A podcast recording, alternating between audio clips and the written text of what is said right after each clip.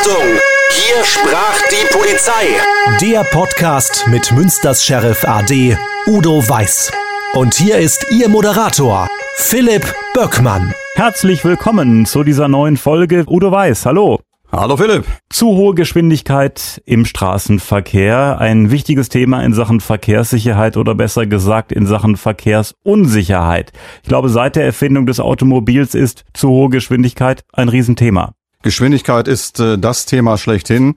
Und es liegt natürlich auch im Menschen, immer möglichst schnell und dynamisch vorwärts zu kommen. Und ich beobachte das immer auch selbst so bei kleinen Kindern. Sobald die ein Dreirad haben und wenn die da drauf sitzen und sobald die die Dynamik erkennen, dann merkt man immer gleich, brrrr, es wird immer schneller, immer schneller. Also es muss etwas sein, was bei uns irgendwie im Urtrieb verankert ist. Und wenn wir dann natürlich ein Fahrzeug bekommen mit dementsprechender Motorisierung, dann ist es natürlich sicherlich auch reizvoll, dieses einmal auszufahren. Die Geschwindigkeit, äh, die hatte ich immer schon in deiner gesamten Polizeilaufbahn begleitet? Ja, Geschwindigkeit ist eine der Hauptunfallursachen und auch nach wie vor. Und wir haben alleine im Jahr 2019 rund äh, 1000 Menschen durch einen Verkehrsunfall im Zusammenhang mit äh, hoher Geschwindigkeit verloren. Die sind also an den Folgen eines Unfalls gestorben. Und auch, man kann statistisch sagen, alle neun Stunden stirbt ein Mensch infolge einer zu hohen oder nicht angepassten Geschwindigkeit, die ein anderer gewählt hat und 53.000 Menschen wurden zum Teil schwer verletzt. Das ist also ein Riesenthema. Und äh, man muss dabei sogar noch bedenken, dass wir statistisch ja die Geschwindigkeit erfassen. Aber wir erfassen bei den Unfallursachen immer nur die erste Ursache, haben aber auch mehrere Ursachen im Blick. Und so ist es häufig so, dass Geschwindigkeit und Abstand zwei Dinge sind, die miteinander natürlich äh, korrelieren. Und wenn man das zusammenfasst, Geschwindigkeit und Abstand, dann äh, ist es so, dass diese Ursachen ein Riesenproblem darstellen. Es gibt ja in anderen Ländern wie den Niederlanden ein Tempolimit auf Autobahnen. In Deutschland gibt's ja eigentlich kein Tempolimit, nur so eine empfohlene Richtgeschwindigkeit. Ja, das ist richtig. Äh, das hat natürlich auch etwas zu tun mit äh, der Lobby, das muss man ganz ehrlich sagen, die wir in Deutschland haben. 130 Richtgeschwindigkeit ist etwas, was äh, durchaus eine Geschwindigkeit ist, mit der man gut leben könnte. Und alles, was drüber ist, ist dann eigenverantwortlich. Und wenn es dann zu einem Unfall kommt, es ist auch so, dass die Versicherungen dann äh, durchaus auch äh, nicht immer den gesamten Schaden begleichen. Das muss man in diesem Bereich auch immer bedenken. Und äh, was mich immer sehr stutzig gemacht hat, ist, gerade wenn man auch nachts unterwegs ist, dass äh, mir in einem Jahr immer aufgefallen ist, dass wir alleine auf einem Autobahnteilstück, und zwar auf äh, dem sogenannten Ostfiesenspieß der 31, 85 Rehunfälle hatten. Und wenn ich mir jetzt überlege, dass ich nachts und die Strecke ist frei, damit 150, 180 lang fahre, dann ist das äh, schon sehr gefährlich. Äh, wenn ich das weiß, dass es solche vielen Unfälle auch gibt, dass es auch Situationen gibt, gerade auf der Autobahn auch, wo zum Beispiel ein LKW seinen Bremskeil verloren hat, äh, wenn ich dann weiß, dass plötzlich Hindernisse dort liegen können, weil auch dort wieder jemand etwas an Ladung verloren hat, dann wird einem schon mulmig zumute. Und äh, das sind so Dinge, die weiß man natürlich als Polizist geht dann auch sehr schnell mit der Geschwindigkeit wieder runter und dann reicht 130 und selbst wenn man dann 135 fährt, völlig aus. Es gibt ja Menschen, die sagen, Mensch, ob ich jetzt 50 fahre oder 70 fahre, kein großer Unterschied. Der Unterschied äh, entscheidet zwischen Leben und Tod, das muss man so sehen und äh, denn da, wo ich mit 50 zum Stehen komme, fange ich dann ähm, mit äh, 70 erst an zu bremsen und ganz zum Schluss die Autos verzögern, dann habe ich dann noch eine Aufprallgeschwindigkeit, die liegt noch richtig hoch. Und äh, wir können dann später auch äh, feststellen, wie schnell man gefahren ist. Also es ist nicht so, dass man sagt, äh, hier, ich bin 50 gefahren und das kann mir auch keiner nachweisen. Also das geht nicht. Erstmal gibt es äh, lange schon, etwa 1985, die ersten Untersuchungen, die festgelegt haben, dass bei einer Kollisionsgeschwindigkeit ab 80 kmh ein Radfahrer oder ein Fußgänger mit einem Pkw-Fahrer definitiv keine Überlebenschance mehr hat. Und äh, das ist auch so. Und das war seinerzeit auch der Grund, weshalb wir uns so stark eingesetzt haben in Münster, die ganzen Ausfallstraßen, die ja noch mit Tempo 70 waren, zu reduzieren auf Tempo 50.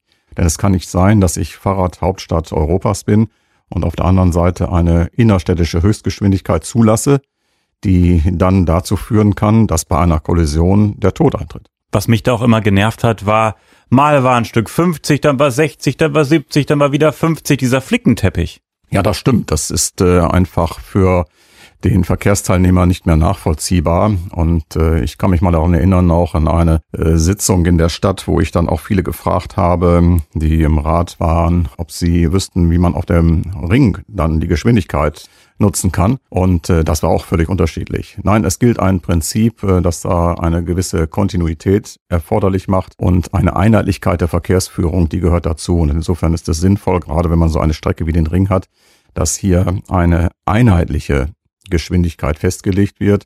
Und wir haben das später auch immer festgestellt bei den Verkehrsteilnehmern, die gesagt haben, ja, eben war doch noch 70, dann war 60, dann war 50. Ein Straßenzug bedarf einer grundsätzlichen einheitlichen Regelung und der Verkehrsteilnehmer muss genau wissen, wo er sich darauf einstellen kann. Hat sich das denn bewährt mit den 50?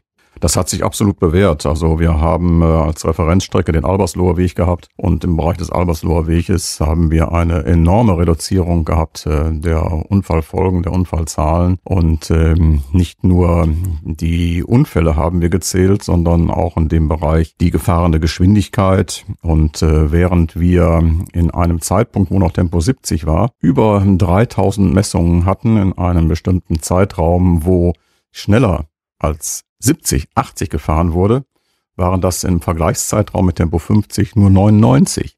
Und da sieht man alleine, wie diese Geschwindigkeitsreduzierung das Gesamtniveau ganz deutlich sinkt. Was gab's da so für Ausreden, wenn Menschen zu schnell gefahren sind? Könnt mir vorstellen, viele haben gesagt, oh, ich bin im Stress, ich bin im Stress, ich muss dringend weiter. Ja, jeder ist ja so, dass er das immer für sich einschätzen kann und auch die Geschwindigkeit grundsätzlich akzeptiert. Aber ich persönlich kann das wohl ein bisschen besser abhaben. Und es gab ja auch so viele Aussagen, wo man gesagt hat, äh, ja, ist doch egal, ob ich jetzt 50 oder 70 fahre. Wenn dann jemand über die Straße kommt, ja, kann ich auch nicht ändern. Doch, ich kann etwas ändern. Und man muss sich immer vergegenwärtigen, dieser Spruch, den wir versucht haben zu etablieren, wo ich mit 50 zum Stehen komme, fange ich mit 70 an zu bremsen. Denn Verkehrsunfälle sind kein Zufall. Verkehrsunfälle werden von Menschen verursacht. Und das hat den großen Vorteil, dass Menschen diese Verkehrsunfälle auch verhindern können. Und die Aufprallgeschwindigkeit, wir haben das mal simuliert mit einem großen Kran der Feuerwehr und einem Fahrzeug, das dann abstürzt aus 10 Meter Höhe. Die Aufprallgeschwindigkeit bei 50 kmh entspricht einer Fallhöhe von 10 Metern. Und äh, das war schon sehr anschaulich. Und wenn man jetzt mal überlegt, die Aufprallgeschwindigkeit mit 70 entspricht einer Fallhöhe von 20 Metern. Also verdoppelt eine absolute Verdopplung. Und wenn ich jetzt sogar 100 fahre, das ist eine Fallhöhe von 40 Meter. Das heißt, ich würde von dem Iduna-Hochhaus runterspringen, das wir alle, denke ich, kennen.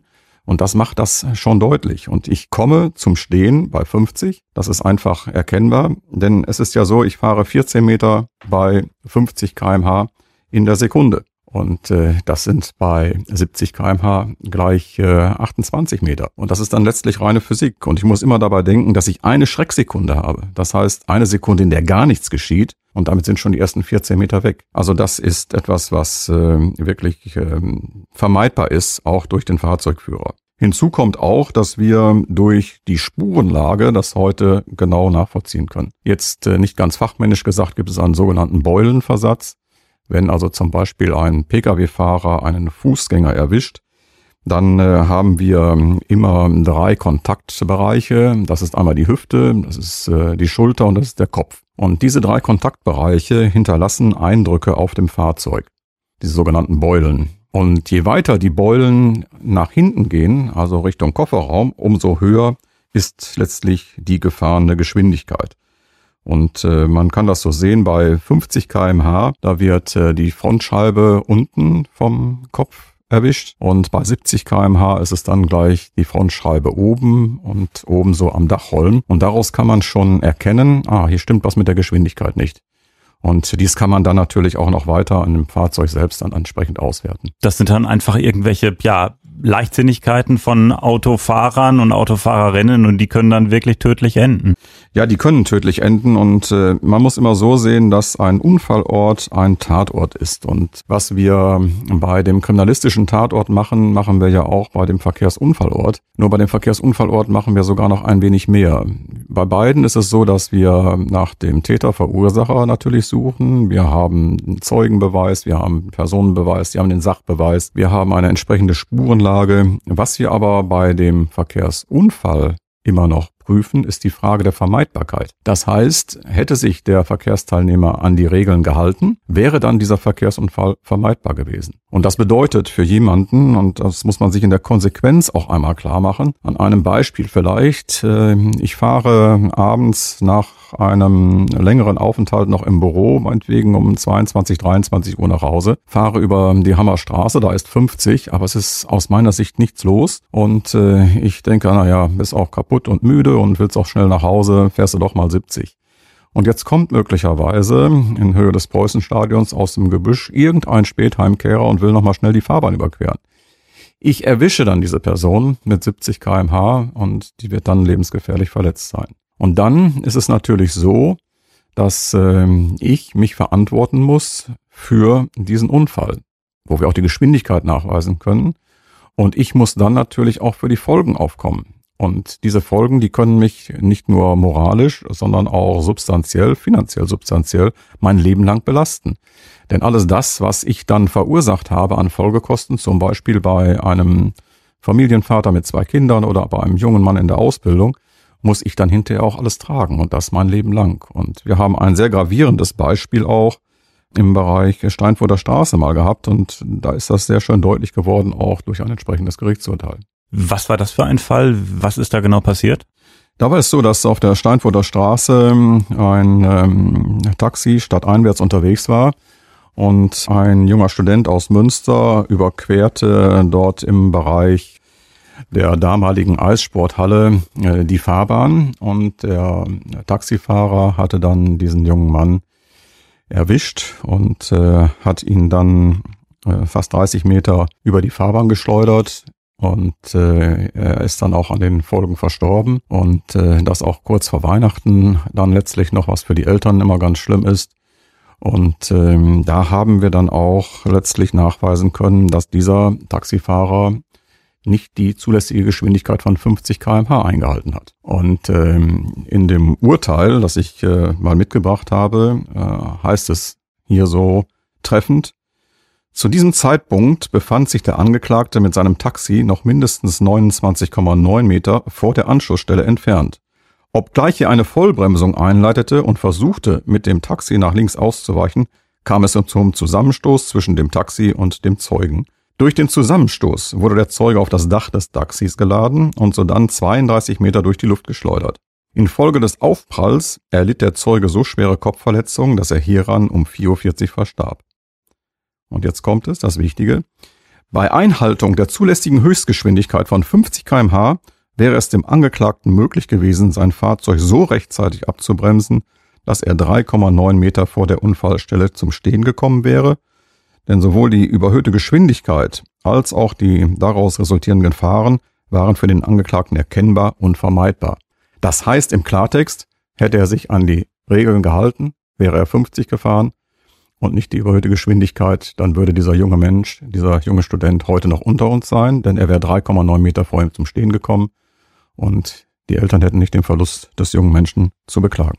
Und es ist krass, für was da jemand so ein Risiko eingegangen ist. Ich meine auch, so viel Zeit spart man ja auch gar nicht. Nein, dann spart die Zeit letztlich überhaupt nicht. Das ist einfach manchmal Unbekümmertheit, vielleicht auch manchmal auch so ein bisschen Unwissen und Unterschätzen dieser Gefahr. Denn es ist ein Unterschied, muss man immer wieder sagen. Und das muss man sich einfach einprägen. Wo ich mit 50 zum Stehen komme, fange ich mit 70 an zu bremsen. Und das ist der Unterschied manchmal zwischen Leben und Tod.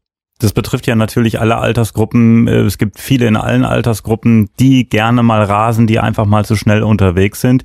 Aber die jungen Menschen, die betrifft das doch vor allem. Ich kann mir vorstellen, wenn man so gerade den Führerschein hat mit 17, 18, äh, da will man schon mal aufs Gas drücken. Ist vielleicht auch ein kleines bisschen verständlich, dass man sich einfach mal ausprobieren möchte, aber besser nicht. Ja, wir kennen das ja. Wir haben ein äh, Jugendlichkeitsproblem und ein Anfängerproblem und äh, wir sagen immer überall, junge Menschen müssen sich die Hörner abstoßen. Das ist auch richtig so. Das Problem im Straßenverkehr ist nur, dass der Straßenverkehr keine Fehler verzeiht. Und äh, wir haben heute ein sehr dichtes Netz und da ist es wichtig, diese Regeln zu akzeptieren. Helmut Schmidt hat mal gesagt, also dort, wo sehr viele Menschen zusammenkommen, sind auch Regeln notwendig und diese müssen eingehalten werden, damit das Zusammenwirken funktioniert. Und das müssen junge Menschen einfach verstehen. Ich kann mich auch an einen anderen Unfall erinnern, weil sie auch glauben, das kann man mir ja gar nicht nachweisen. auf dem Albersloher Weg, äh, wie jemand dann auch mit 90 Stundenkilometer, obwohl 50 zulässig war, statt auswärts gefahren ist und ist dann hinterher auf einen abbiegenden Pkw aufgefahren. Und äh, der sagte erstmal gar nichts, denn mir kann man ja sowieso nichts nachweisen. Man verkennt aber heute die Auswertemöglichkeiten, auch die die Polizei hat. Und äh, wir haben dann äh, das Fahrzeug natürlich sichergestellt und den ganzen Tachometer. Und am Tachometer sah man noch, dass die Tachonadel bei 90 kmh stand. Es war so klar, was er zum Zeitpunkt des Aufpralls gefahren ist. Ein Klassiker sind ja auch diese Disco-Unfälle. Drei, vier junge Menschen im Auto von der Disco wieder auf dem Rückweg nach Hause. Und da muss ja nicht immer Alkohol mit im Spiel sein bei der Fahrerin, beim Fahrer. Es ist oft vielleicht auch die Geschwindigkeit. Ja, da kommen viele Aspekte hinzu. Also gerade wenn mehrere Personen im Fahrzeug sind, äh, ist es ja erfreulich, wenn jemand dann keinen Alkohol trinkt und der dann auch äh, als Fahrer fungiert. Nur manchmal ist es dann auch so, dass man im Fahrzeug eine gewisse Dynamik dann auch hat. Es wird gescherzt, es wird gelacht, es wird Radio gehört. Vielleicht guckt man sogar noch mal eben auf äh, YouTube auf dem Handy irgendwie etwas. Man äh, scherzt und guckt, was machen die anderen in dem Bereich. Da ist dann die Ablenkung noch ein unheimlich großes Problem. Und äh, ich denke auch, auch äh, da ist mir ein Unfall noch in Erinnerung, auf der Torminbrücke, wo jemand abends äh, aus Schüttorf dann gefahren ist äh, und der hatte, wenn man jetzt überlegt, schon einen langen Tag hinter sich. Denn äh, man hat natürlich morgens äh, einen ausgeprägten Tag im Tagesablauf. Äh, dann geht man abends los und dann war der Disco-Besuch und wenn der Disco-Besuch dann um 4 Uhr endet, dann hat man natürlich auch schon ein Riesenpensum hinter sich. Und wenn man dann von Schüttorf an die Strecke fährt, und es wird plötzlich dann irgendwann morgens um 5 Uhr äh, so ein bisschen langweilig, dann kommt auch die Müdigkeit mit hinzu. Und das ist auch ein Phänomen, was ähm, dann häufig auch zu einem Unfall dann führen kann. Und das Traurige dabei ist immer, dass die Fahrfertigkeiten natürlich nicht so ausgeprägt sind. Also wir wissen das von unserem Fahr- und Sicherheitstraining, äh, da sagen wir immer suchen, bremsen, lenken. Und das haben wir uns zum Teil dann immer auch hinter die Sonnenblende geklebt. Suchen, bremsen, lenken. Das heißt, man muss suchen, wo ist Platz und äh, dann dahin lenken und äh, bremsen. Denn äh, häufig ist es so, dass man im Rahmen einer Gefahrensituation guckt, sieht den herannahenden Baum und wie parallelisiert ist man dann wie ein Magnet angezogen guckt nur zu dem und steuert auch noch drauf zu. Und äh, das ist auch ein Problem, was äh, häufig verkannt wird. Es fehlt auch teilweise einfach die Erfahrung bei jungen Menschen ja, natürlich Auto. fehlt ja. die Erfahrung, das ist gar keine Frage. Und ähm, die kommt auch nicht von heute auf morgen. Deshalb haben wir ja auch so die Gruppe der 18- bis 24-Jährigen, die als Hauptrisikogruppe in diesem Bereich so belastet ist. Und ich stelle mir vor, wenn ich jetzt irgendwie gerade 17, 18 bin, habe einen Führerschein, habe ein schmuckes Auto bekommen und nehme dann welche mit da ist natürlich im Kopf so ein bisschen, ähm, wenn da jemand neben mir sitzt, dem ich das Auto zeigen möchte, auch immer so ein bisschen spielt das mit.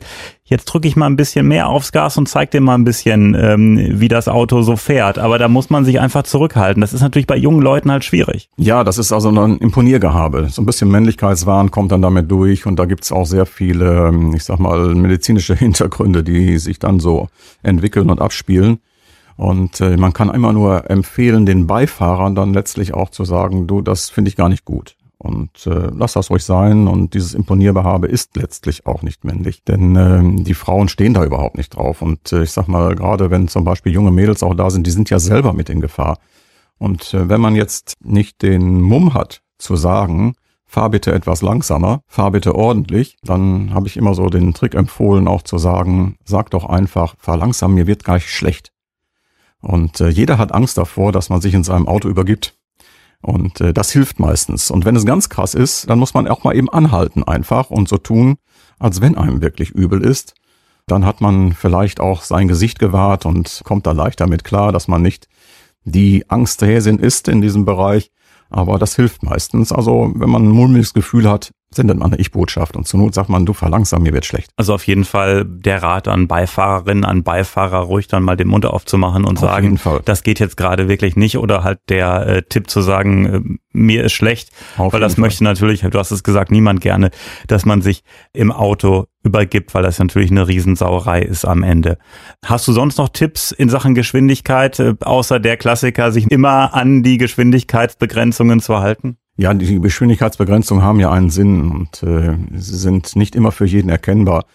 Man sieht das zum Beispiel, wir hatten eine Zeit lang auf der A1 zwischen Münster Süd, Münster Nord ein Problem, eine frisch gebaute Straße und hatten da eine Geschwindigkeitsbegrenzung von 100 kmh, zeitweise sogar 80 kmh. Und das war für die Verkehrsteilnehmer überhaupt nicht nachvollziehbar. Äh, dennoch war es ganz wichtig, weil die Asphaltdecke nicht in Ordnung war. Und man sah das dann hinterher, insbesondere auch so bei unseren Provida-Fahrzeugen dann auch, wenn die hinter den Fahrzeugen hinterhergefahren sind, die viel zu schnell fuhren, dass äh, wir dann auch kleine Spuren sowohl im äh, Kühler hatten, in den Scheiben hatten, in den Lampen hatten und man sah das ganz deutlich auch bei der Aufnahme. Und das war den Leuten natürlich nicht bewusst. Und insofern soll man einfach auch mal das Vertrauen haben, wenn hier ein Verkehrszeichen wirklich steht, dann hat das irgendwo seinen Hintergrund. Sinnvoll ist es natürlich, dass man diese Verkehrszeichen dann auch begründet, wenn es nicht sofort erkennbar ist. Wenn das nicht der Fall ist, dann kann man sich ja einfach als Verkehrsteilnehmer mal an die zuständige Straßenverkehrsbehörde wenden und äh, kann sich das dann auch von denen erklären lassen oder darum bitten, das einfach mal zu erklären. Aber es bleibt dabei, immer dieser alte Spruch, wo ich mit 50 zum Stehen komme, fange ich mit 70 an zu bremsen. Und nochmal, Verkehrsunfälle sind nicht Gott gegeben. Sie sind nicht Kismet. Verkehrsunfälle werden von Menschen verursacht. Und äh, dass wir die verhindern können, zeigen mir zwei Zahlen. Als ich 1971 bei der Polizei angefangen bin, hatten wir 21.000 Verkehrstote. Und im Jahr 2019 waren es 3.046. Und äh, da sieht man doch, wie sehr wir als Menschen Einfluss nehmen können. Es ist nicht nur die passive Sicherheit. Es ist vor allem in erster Linie unser Verhalten, denn 98 Prozent aller Verkehrsunfälle gehen zurück auf menschliches Versagen. Zu hohe Geschwindigkeit im Straßenverkehr, das war das Thema dieser Folge und in der nächsten Folge sprechen wir über kuriose Einsätze. Das Thema ist merkwürdige Einbrecher und die durchdrehende Kuh. Udo, wir wollen jetzt noch nicht so viel verraten, aber sag uns, wie hieß die Kuh und wo stand sie? Ja, die Kuh hieß Endula und äh, der Ausgangspunkt war ein Bauernhof. Die Zwischenstation, die Fahrt äh, zur Halle Münsterland, zur Auktion und äh, letztlich war die letzte Station der Hof der Stadtwerke. Udo und ich freuen uns, wenn Sie diesen Podcast abonnieren, damit Sie keine Folge verpassen. Jeden zweiten Freitag gibt es eine neue Folge und Udo, ich freue mich aufs nächste Mal. Ich mich auch.